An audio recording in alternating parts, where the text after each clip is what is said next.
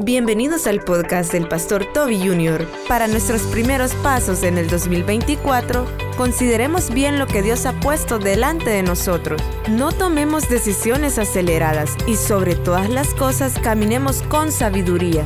Quiero decir algo extremadamente espiritual. Dios no se ha olvidado de nosotros. Si el trabajo no ha llegado todavía, Dios no se ha olvidado de usted. Si la promoción no ha llegado todavía, Dios no se ha olvidado de usted. Si el auto no ha llegado todavía, Dios no se ha olvidado de usted.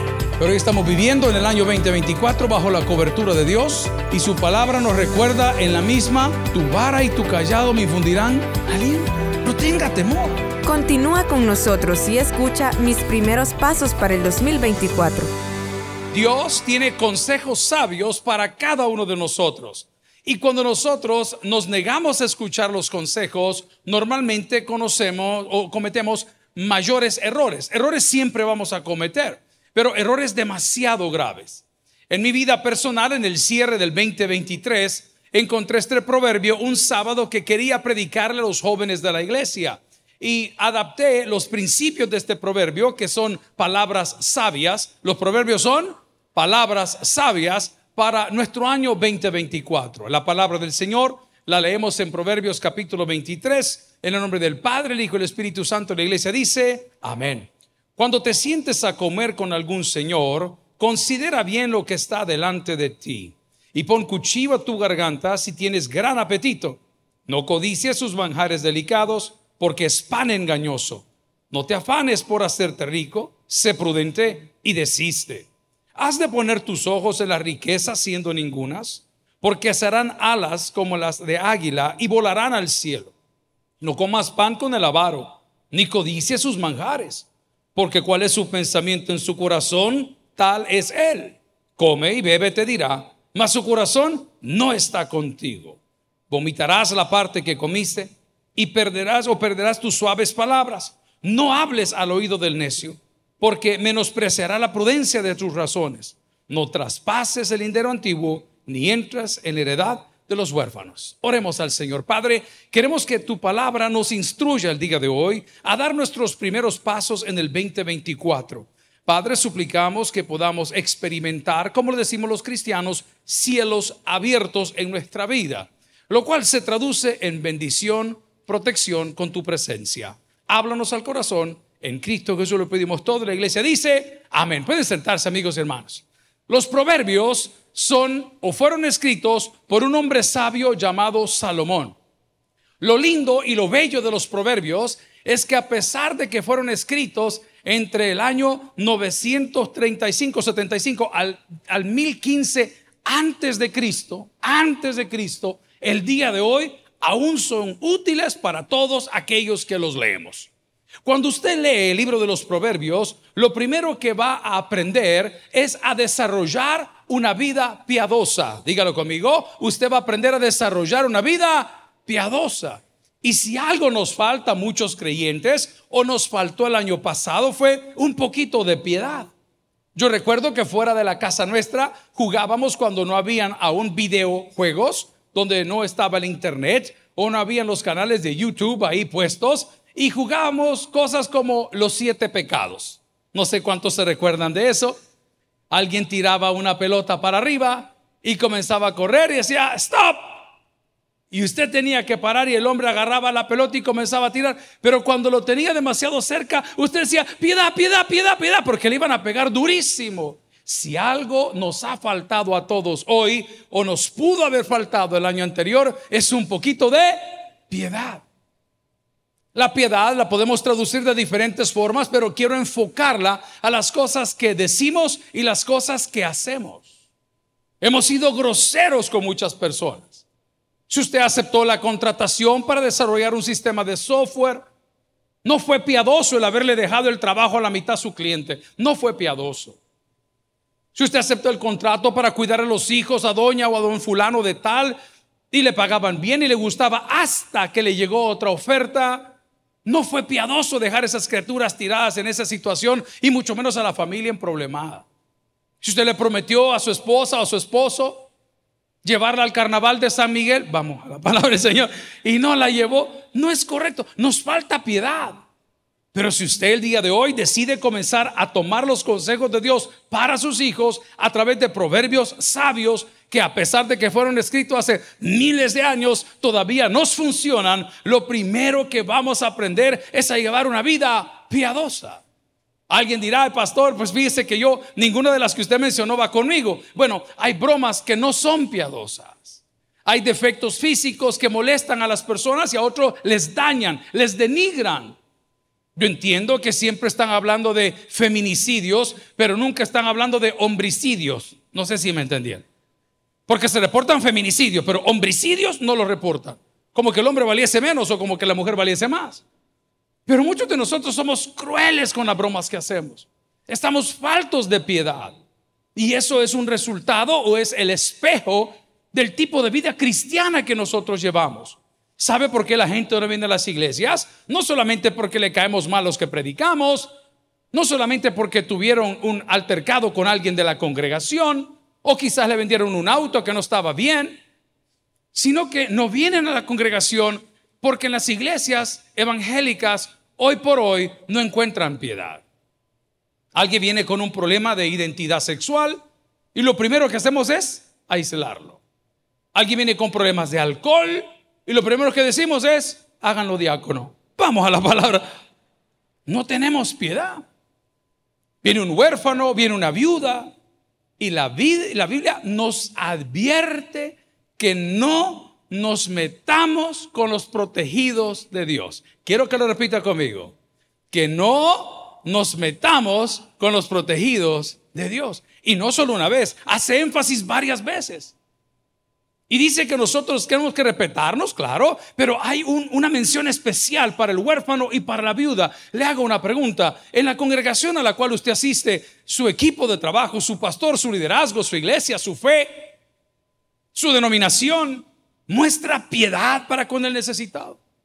Se pone usted en los zapatos del otro y yo entiendo porque eso no surge cuando hay dureza de corazón. Y la dureza de corazón es como cuando se deja el horno encendido y se mete el pollo para que se pueda cocinar y cuando saca el pollo está hecho una piedra. Amor, decía amén. Eh, es la dureza. ¿Por qué se enduró? Porque pasó mucho tiempo. ¿A dónde dije? En el horno. Le voy a contar algo. La gente que mucho pasa aquí es la más dura de corazón. En la madura de corazón, porque la religión no cambia corazones, Dios cambia corazones. No, hay gente que dice, a mí de mi ministerio no me mueven. A mí de aquí no me sacan, este es mi ministerio, pero tienes una dureza del corazón, y no te lo digo porque estés bien o estés mal, tienes dureza de corazón porque no reconoces tus propios errores. No reconoces que estás caminando o eres un ciego guiando a otros ciegos. No lo quieres reconocer. Tu carácter lo dice, tus amistades lo dicen, tus publicaciones lo dicen, tu manera de expresarte lo dicen, tu poco interés en la comunidad te lo dice. Ahora, lo lindo del libro de Proverbios es que nos va a enseñar en primer lugar a vivir una vida piadosa. Le recomiendo como me lo digo a mí mismo. Lea la palabra del Señor. Usted va a notar los cambios. ¿Leyeron el proverbio del día de hoy? Es un proverbio maravilloso. Está lleno de sabiduría. Es más, hágame un favor. Vaya a Proverbio capítulo 1, versículos 5 y 7. Si me ayudan ahí arriba, por favor. Bien, vamos ahí. Proverbios capítulo 1, versículos 5 y 7. Ahí Jorgito me va a ayudar. Y dice la palabra del Señor, oirá el sabio. ¿Y qué dice la palabra? Va, véame para acá. ¿Oirá quién dice? O sea que el que no oye, ¿qué es? Necio. Necio.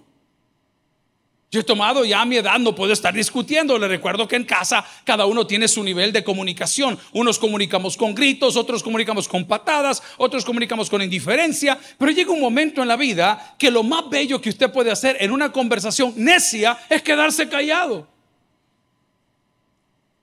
Es más, lo dice el adagio, a palabras necias, vaya, es lo mejor que puede hacer. No responda, no participe. Pero el proverbio me está diciendo en el capítulo 1 que aquel que se la lleva de sabio, aún él aprende. Y el que no se la lleva de sabio y no aprende, ese es un necio. Léalo conmigo, por favor, dice el versículo que acabamos de postear ahí. Oirá el sabio. A ver, quiero hacer algo importante y los primeros pasos del 2024 es que aprendamos a vivir vidas piadosas. Le dije que la religión no convierte a las personas eh, en personas piadosas. Le he dicho el día de hoy que si se niega a escuchar no va a lograr el objetivo. Le he dicho el día de hoy que estos proverbios aún siguen impactando poderosamente la vida a pesar de que tiene miles de años. porque lo sé? Porque la Biblia dice que la palabra del Señor no regresa como vacía. Entonces, por favor, desarrolle la habilidad de escuchar. La Biblia lo dice, la fe viene por el oír y el oír qué cosa? La palabra del Señor. Amigo, no voy a caer en el mismo juego de decir algo que usted ya sabe. Usted no puede edificarse en una mesa de chambrosos. No puede. No puede edificarse en una mesa de glotones. No puede. No puede edificarse en una mesa de haraganes. No puede. No puede crecer cuando se lleva solo con perdedores. Uno de nuestros pastores decía, hey, mire pastor, este año deberíamos de elevar el nivel correcto, es cierto, es verdad. Hemos sido demasiado abiertos para andar jalando un montón de gente que no quiere avanzar en la vida. Pero la palabra me dice, tus primeros pasos, hijo, asegúrate de tener contacto con mi palabra, porque mi palabra te va a enseñar a vivir una vida piadosa. Segundo lugar, te va a enseñar a ser una persona relevante. Diga conmigo, te va a enseñar a ser una persona relevante. Me encanta. Si llegamos a su colonia, a su comunidad y preguntamos, ¿quién es don fulano de tal? ¿Qué cree que nos van a responder? No, hombre, es una gran persona. A toda mujer que pasa cuentea. Eso significa admirar en el salón. ¿Ah? Adiós, cosita. Hoy es una ofensa. Antes era una bendición. Pero ¿qué nos van a decir si eso es una persona relevante? Ha marcado, ha hecho historia, ha dejado legado, aunque sea en su hogar, aunque sea en su familia, aunque sea en sus hijos. Usted puede ser una persona relevante, como teniendo contacto con la palabra del Señor, aprendiendo a escuchar la palabra del Señor, porque el proverbio 1, 5 y 7, vamos a ver una vez más, y dice, oirá el sabio y aumentará el saber, y el entendido adquirirá, que dice, consejo. O sea que pasar tiempo con la Biblia no es perder el tiempo, eso te da vida te anima, te ubica, te sacude, te pone a pensar. Comienza el Señor a ministrarte. Ahora tenemos un problema. Leer la Biblia como un recital no funciona porque dice la misma palabra que la carne no entiende, no discierne, no digiere las cosas del Espíritu. ¿Qué me recomienda entonces, pastor? Ore. Antes de leer la Biblia, ore. Dígale, Señor, háblame. Señor, que tu palabra pueda tener ese rema, que pueda tener ese impulso, que pueda impactarme. Amigo y hermano, leer la palabra del Señor en los primeros pasos del 2024 nos enseñará a declarar y a hacer una vida piadosa. En segundo lugar, a ser personas relevantes. Y en tercer lugar, la más importante, a ser personas sabias. Mire, el trabajo se puede hacer de dos maneras. Esta semana estamos acá tratando de avanzar con todo lo que esta institución requiere. Comenzamos ya en unos días con nuestro trabajo de remodelación de todos los baños de la iglesia. Para eso tuvimos que planificar. Ya el ingeniero trajo planos, trajo costos, trajo esto, está carísimo, está bien. ¿Ah? No quieren ver la calle, eh, un montón de cosas. Pues hoy la encargada de construcciones se reunió con los que alquilan los baños portátiles. Todo tiene un orden. Luego aquí atrás tenemos otra cosa para cambiar, escenografía, pero hay dos maneras de trabajar. Puede hacerlo con esfuerzo o lo puede hacer con inteligencia. Dígalo conmigo. ¿Lo puede hacer con esfuerzo o lo hace con? Ok. En este caso, el orden de los factores se altera el producto. No me comience a arreglar su casa por el piso, arreglar por el techo.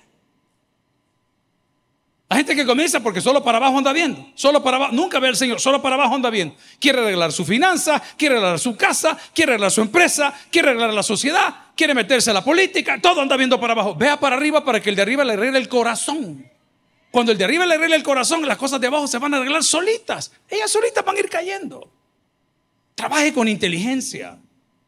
Una persona inteligencia es la que, inteligente es la que escucha consejo. Sabe que yo tengo la bondad, el privilegio, la bendición de que algunos de mis docentes universitarios y o del colegio me escriben aún todos los días a mi celular, ¿se puede usted imaginar? Y cuando digo sandeces o digo necedades o digo cosas que no van, se toman la molestia de decirme, mira Toby, te quiero decir, esa palabra no existe. Esa palabra está mal empleada. Por ejemplo, yo antes decía, como muchos dicen todavía, démosle al Señor un fuertísimo aplauso, decía yo. Y mi maestro me escribió y me dijo, te voy a aplaudir la cara, bruto, me dijo, porque no se dice así, se dice, dale un fortísimo aplauso, a ver, dale una fortísima manada a su vecino para que entienda qué se siente. Eso es lo que hace Dios. Dios quiere hablar contigo todos los días. Mira, voy a poner el, podcast de fulano y tal o el de fulano. No, no, no te va a hablar así, te va a hablar a través de su palabra.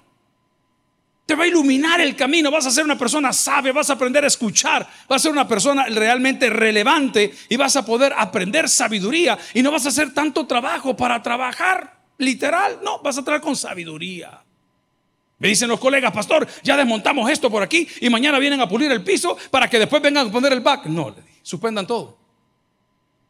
No, me dijo, pero ya está todo agendado, suspendan todo. Pero pastor, si está ahí, no, yo, yo no dije que está mal hecho, está mal ordenado. ¿Cuántos hombres hay en la casa del Señor? ¿Alguno de ustedes anda los boxers encima de los pantalones? Yo no ando, dice este, qué horror. Vaya a comprar, hermano, ahí. Solo Superman se pone los calzones después del pantalón.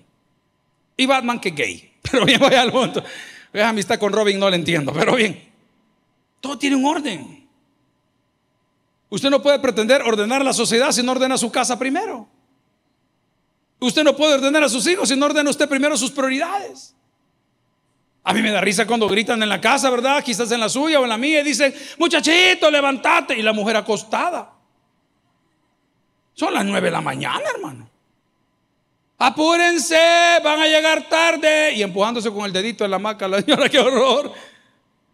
Ordene sus pensamientos. Dice la palabra del Señor en Proverbios capítulo 1. Vamos a ir un versículo más, por favor, el versículo 6 y dice la palabra el principio, o si queremos al 5, vamos al 5. Dice, oirá el sabio, aumentará el saber y el entendido adquirirá consejo. Siga el siguiente, por favor. Para entender proverbio y declaración, palabra sabio y sus dichos profundos. 7, ¿qué dice la palabra? El principio de la sabiduría es tomar en cuenta a Dios.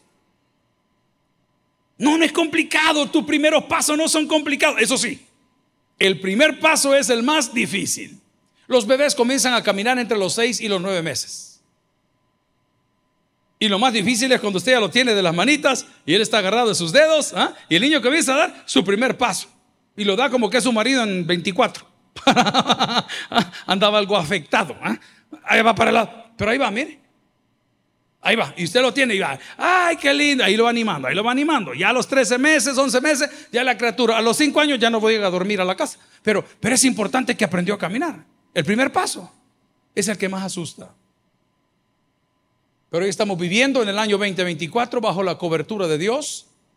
Y su palabra nos recuerda en la misma, tu vara y tu callado me infundirán aliento.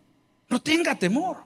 Amigo y hermano, si usted quiere comenzar bien el 2024, por favor, escuche declaraciones de sabiduría escrito por Salomón, hijo de David, rey de Israel, un muchacho súper preparado. Lo escribió hace más de mil años y estos todavía nos sirven hasta el día de hoy para que seamos personas piadosas, para que seamos personas relevantes, para que seamos personas llenas de sabiduría, para que trabajemos menos y nos esforcemos más en ese sentido, para que aprendamos a escuchar, para que aprendamos a aplicar, pero tengo que decirle también que si quiere avanzar en el 2024, considere bien lo que está delante de usted. Va a tener que tomar decisiones difíciles. No me le eche la culpa al Señor. En las dos fechas de fin de año nos han recibido muy bien en la casa de nuestra hermana Patty. Cocinó maravilloso, Pizza Hut y Burger King. Bella ella para cocinar.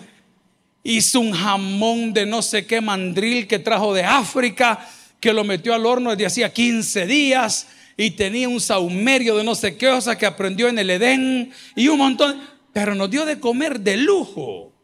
Y al final pusieron el postre. Y la hermana Patty nos ofrece a todos mientras sostenía el postre en sus manos y oye una cosa que le decía,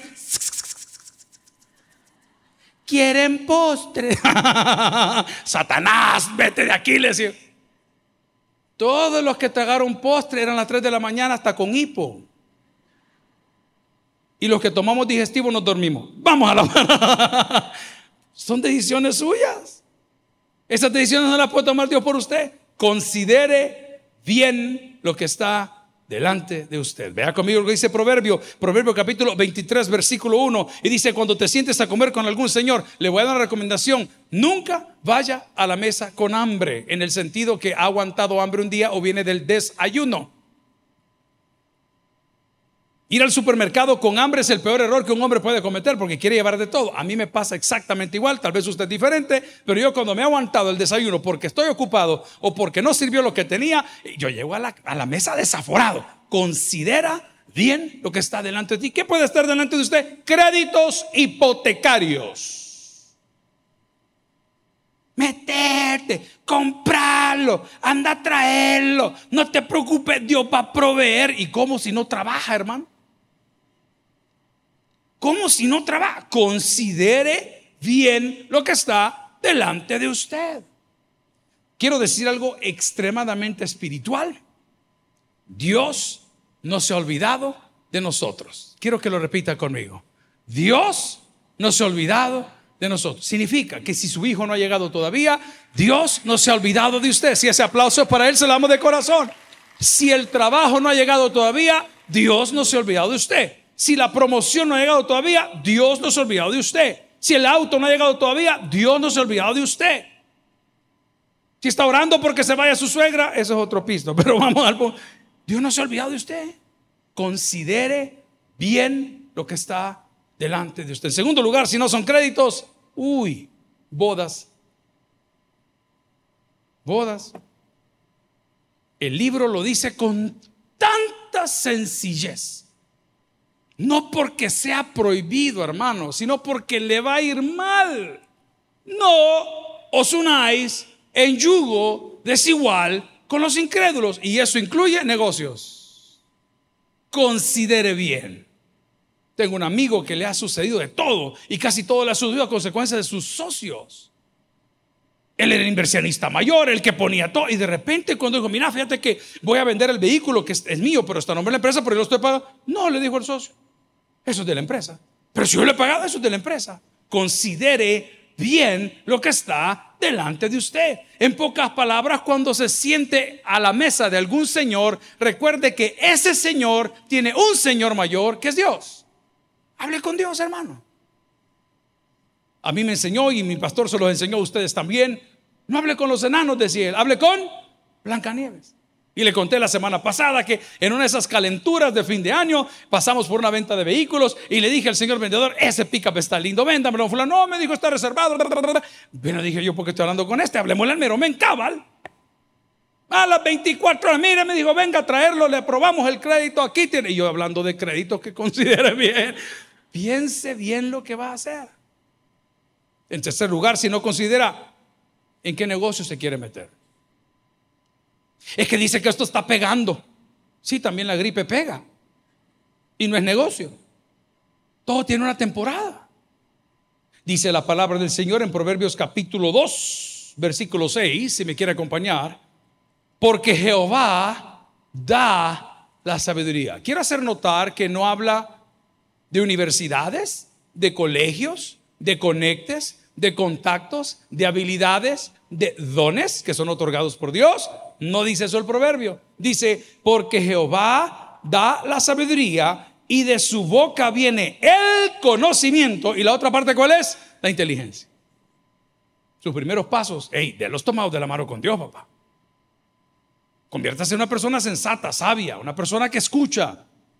En segundo lugar o en tercer lugar, puedo decirle, por favor, jamás tome decisiones aceleradas. Jamás tome decisiones aceleradas. Es un grave error. ¿Cuántos de nosotros hemos destruido nuestras vidas por decisiones aceleradas? ¿Cuántos de nosotros hemos cometido graves errores financieros por tomar decisiones aceleradas? ¿Y, qué nos dicen? Va, hagámoslo, hablemoslo en español. Dicen que las decisiones no hay que tomarlas ni muy contento ni muy borracho, dice el hermano. No, ni muy enojado. No tome decisiones aceleradas. ¿Sabe por qué? Porque hay un enemigo que anda caminando por ahí que es el padre de toda mentira. Y cuando uno anda sofocado, mire, el otro día fuimos de visita, usted sabe que como pastores cubrimos una diversidad de ministerios, pero me dolió el corazón al ver una señora de 56 años que en un problema que tuvo que no se había aclarado de finanzas ante una caja de crédito, traspasó la casa a la vecina. El que entendió, entendió. Mire, doña fulana le dijo, hágame el favor, fíjese que me van a embargar y yo no quiero dejar a mis hijos sin la casa, yo quisiera preservar esto, hagamos los papeles y cuando haya pasado todo, si usted me la traspasa de regreso, hoy resulta que la señora llega con la casa que se la regaló, se la traspasó, se la donó, pagaron hasta los impuestos que tiene que pagarse todo el caballo, no es como que se me ha volado y a la hora de terminarle le dicen, no, la casa es mía, le digo. Pero si yo se la puse a usted, sí le dijo, pero yo la he mantenido y yo presté mi nombre. ¿Y cuál es su nombre? Por si soca, le dijo. Qué horror. El que gran nombre italiano, vea. Ey, por favor, no tome decisiones aceleradas. No se enoje. Veníamos con la familia el día 21, 23, 25, 31 o el 33, no me recuerdo, veníamos por ahí. Y yo quería venir a casa. No había tráfico. Diga conmigo, no había, no había tráfico. En San Salvador no había nada. Hasta los mañosos estaban de vacaciones. Nada. Andaban en el tunco. Amén. O andando en su papá en la puerta del diablo.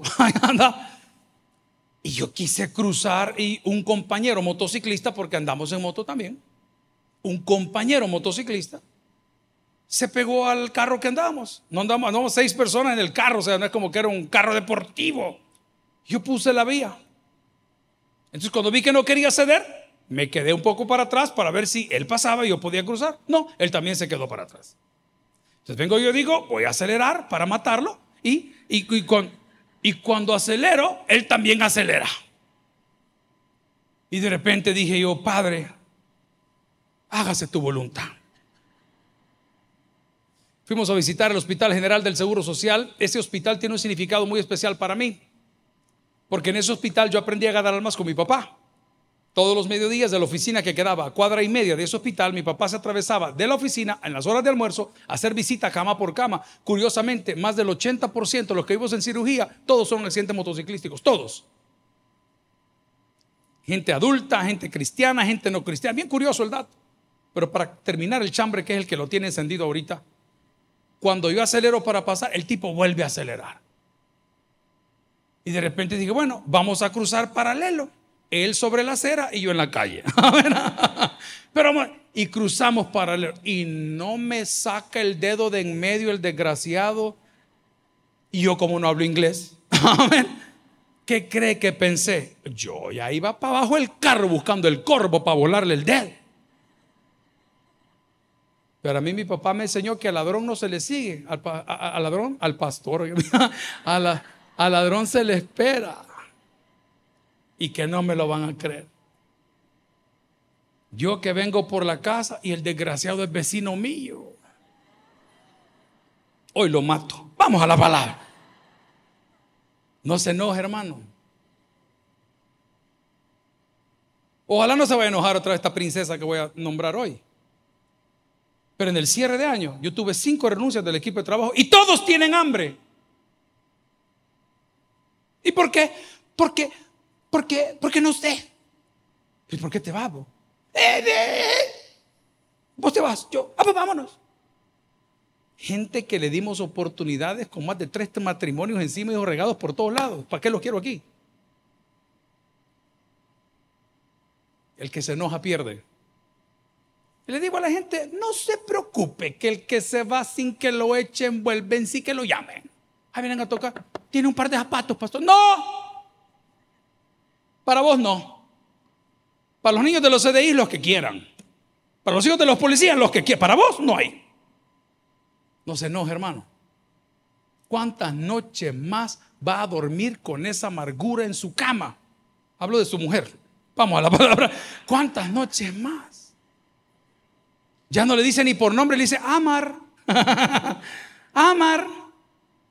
Ahí está la señora, balbuceando odio. Y el hombre tiene otras válvulas de escape que también truenan, pero ahí está el hombre, no se va. Hermano, por favor, considere bien lo que está delante de usted. No tome decisiones aceleradas.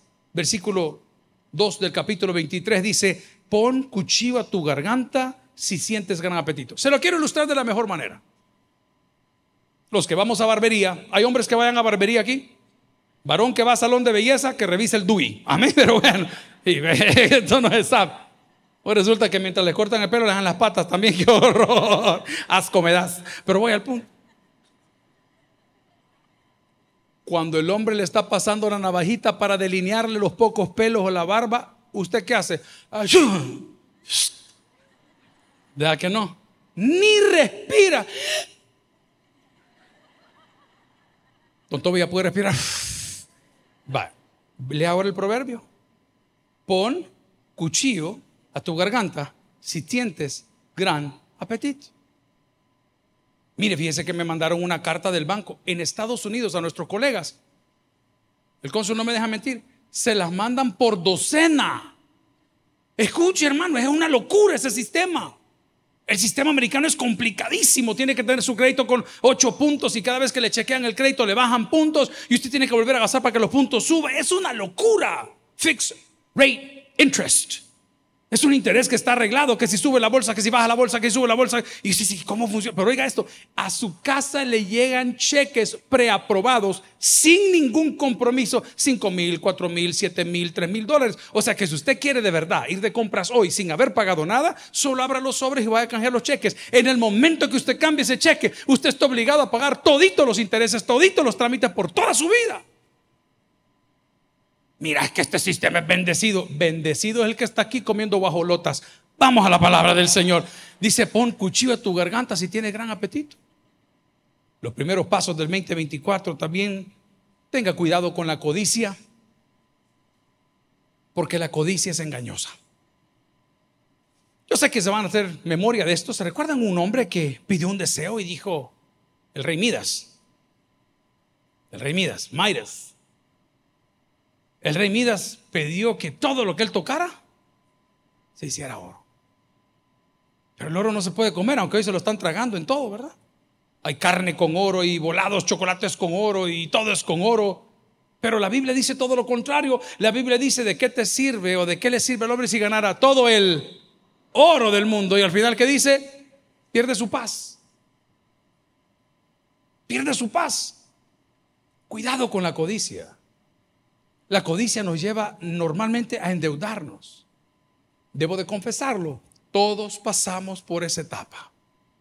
Yo tengo amigos que hoy los admiro, están de viaje con sus familias. Hace poco hablaba para, por ese bendito pickup que quería comprar una suspensión. Y bien bonito, el dueño de la empresa me dijo, estoy de vacaciones hasta el día 13 con mi familia. ¡Wow!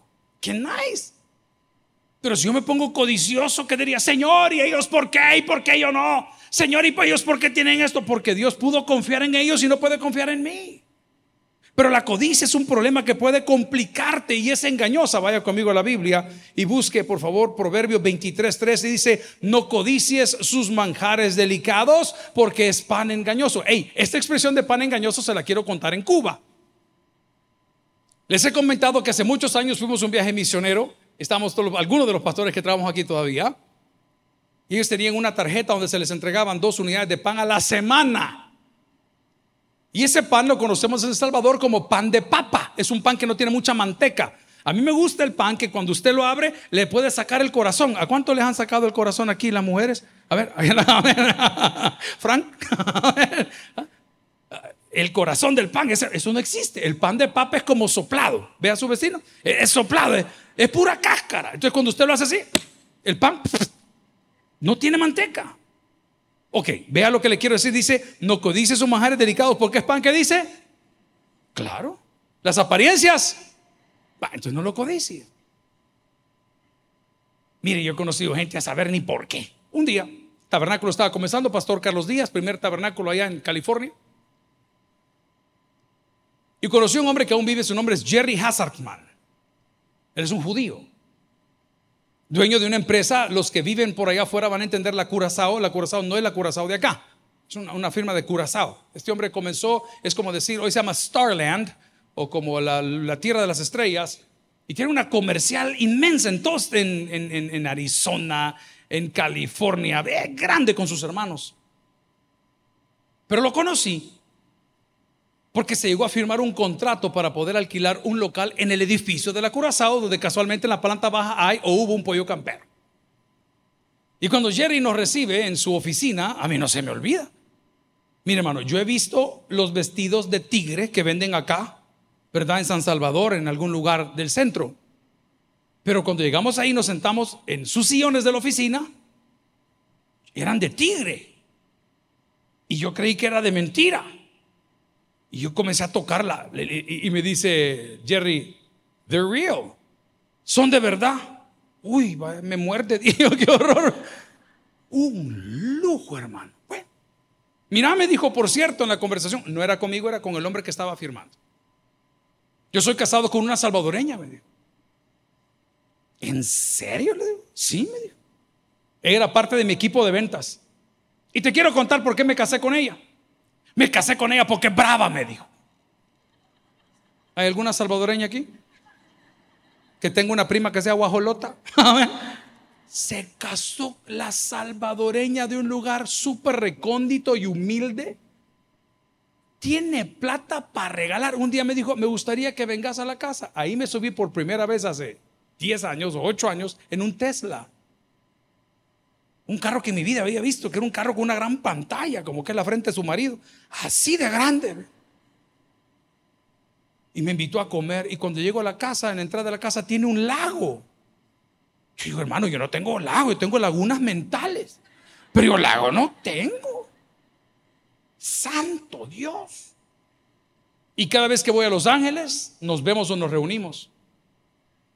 Un día llegó El Salvador y le fueron a enseñar el terreno donde estaba el ex teleférico San Jacinto. Un abogado pedido Cornejo. Y cuando vio lo que hacemos en la iglesia, me dijo, si yo compro ese terreno, en la parte alta de ese cerro, te voy a dar un lugar para que pongas una iglesia, porque me gusta lo que estás haciendo. Lamentablemente eso no se dio.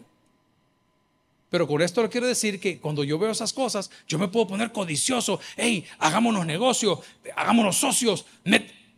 Tenga cuidado porque es pan engañoso. ¿Significa que son malos? Yo no dije eso. Simplemente dije que Dios no se equivocó donde usted lo puso. Ni se equivocó donde a mí me puso. Y Dios nos ha puesto hoy en lugares donde juntos podemos exaltar su nombre. Por eso su palabra nos dice en Proverbios capítulo 1, versículo 7, el principio de la sabiduría es el temor a Jehová. Los insensatos desprecian la sabiduría y la enseñanza. La última, porque tengo un montón, tal vez la otra semana lo hacemos. Tengo 11 páginas aquí. La riqueza no será garantía de nada. No sé cuántos han seguido el caso del señor Epstein de la isla del señor Epstein y de la lista de los invitados del señor Epstein, que casualmente dentro de una cárcel controlada que es de primer mundo allá en Estados Unidos murió porque dicen que se quitó la vida. Eso es imposible. No con esa seguridad de ellos. Es imposible. Pero bueno. Millonario, brother. Y terminó sus días en una cárcel. Hay un adagio en nuestro pueblo, aquí en El Salvador, que dice, mal paga el diablo a quien bien le sirve. Las riquezas aquí o en el mundo entero no son garantía de nada. Te lo voy a probar a los más jóvenes. Hay un personaje muy curioso que se llama Andrew Tate. Andrew Tate tiene muchos seguidores. Y él tiene una filosofía de vida que él dice que vive fuera de la matrix o del sistema que tiene el mundo y que él es un es súper duro. Él y su hermano, ambos, se fueron a vivir a Rumania o Rumanía. Porque decía que la matrix los iba a alcanzar. Acaban de salir, no han terminado con su caso. Millonarios. Se compran dos, tres carros de un cuarto millón de dólares si quieren en el mes o en el día. Lo, lo puedes ver en redes sociales. Amigo, la riqueza no es garantía de nada. Podés tener kilos de oro guardados en algún lugar de tu cuerpo, de tu vida, de tu casa. Pero cuando llega una enfermedad, el único que habla, que ama, que responde la espalda es Dios y sus promesas. La riqueza no es garantía de nada. Por eso dice la Biblia, hey, no te afanes por hacerte rico. ¿Es mala la riqueza? No, no es para nada mala. No, no, no, no, no el afán y la codicia son malas. Hablaba con dos diáconos de nuestra iglesia que me honran con su amistad. 86 años uno y 82 años el otro. Grandes empresarios, ya no tienen nada porque ya su edad ya pasó, ya lo heredaron a sus hijos. Y cuando yo hablo con ese tipo de personas, le pregunto, deme un consejo, deme un consejo, ¿qué me dice? Un día a la vez, pastor. Un día a la vez. Uno de esos empresarios fue el que en 1986, a mis espaldas, donde estaba el primer portón de esta iglesia, que no nos alcanzaba para construirla, era un chamaco. Vino ante nuestro pastor general con esas cadenas preciosas, tan lindas, y dijo, pastor, vaya a vender esto para poner esa puerta. ¿Sabe qué tiene ese hombre? Tiene una familia sólida. Desde Zaragoza viene a lo oculto. Ni tos le da. Y ha tenido porque ha tenido. De esa gente hay que aprender como de Salomón, hay que aprender como de Jesús, hay que aprender como de Dios, hay que aprender. Que quien tiene a Cristo, lo tiene todo. El que tiene Dios por el que oiga, Vamos a orar. Gloria al Señor. Si este mensaje ha impactado tu vida, puedes visitar www.tabernaculo.net y sigamos aprendiendo con las enseñanzas del pastor Toby Jr. También puedes buscarlo en las redes sociales, Instagram, X, YouTube como Toby Jr. Taber y en Facebook como Toby Jr. No te pierdas nuestro siguiente podcast.